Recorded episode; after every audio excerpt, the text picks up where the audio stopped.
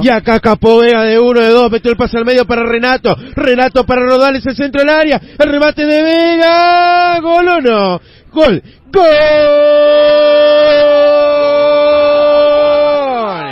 Gol. Gol. De rentista Gonzalo Vega. Es una jugada polémica porque la pelota en un momento parecía que no había ingresado completamente dentro del arco. Que defiende a Robarrena porque justo la sacaban en la línea. El árbitro dudó, miró a la línea que amagó a correr y finalmente lo hizo para generar el primer tanto del partido en 16 minutos. Gana el campeón de la apertura.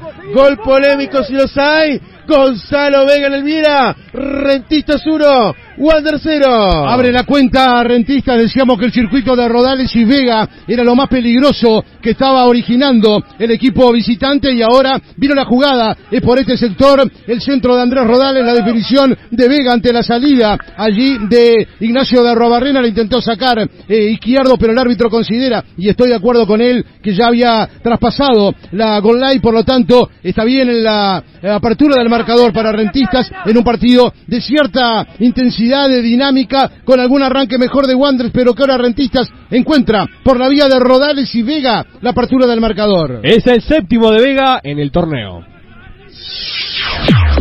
Vamos que vamos. El fútbol país.